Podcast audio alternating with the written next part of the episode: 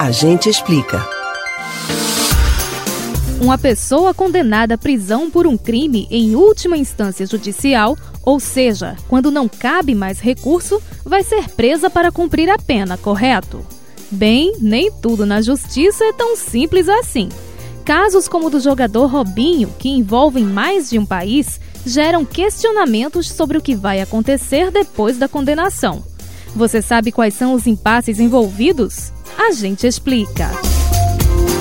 Robinho foi condenado a nove anos de prisão pela Corte de Cassação de Roma, última instância da justiça italiana, pelo crime de violência sexual de grupo.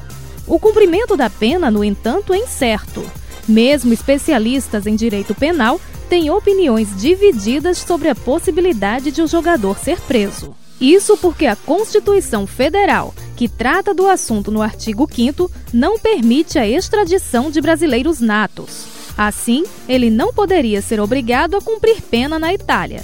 Porém, se sair do Brasil e tentar entrar na Europa ou em algum país que tenha acordo de cooperação com o bloco, o mandado de prisão vai ser cumprido.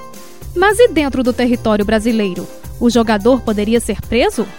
Alguns especialistas acreditam que a possibilidade é remota. Na opinião deles, seria necessário começar um novo processo no Brasil em que o resultado também fosse a condenação.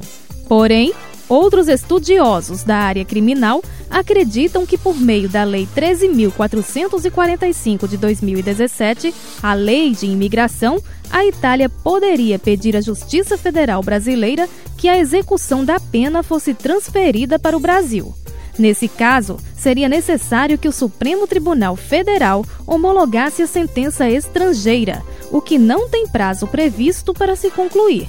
Ainda vale lembrar que o artigo 9 do Código Penal Brasileiro prevê que a homologação pode ser feita quando se refere à reparação do dano, como o pagamento de indenizações, por exemplo, e para sujeitar o condenado à medida de segurança. Ou seja, entre leis, acordos internacionais e entendimentos judiciais, advogados, juízes e instituições dos dois países ainda podem ter muito trabalho com o assunto.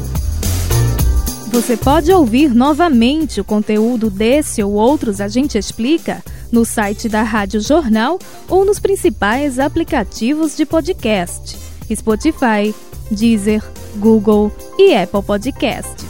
Betânia Ribeiro para o Rádio Livre.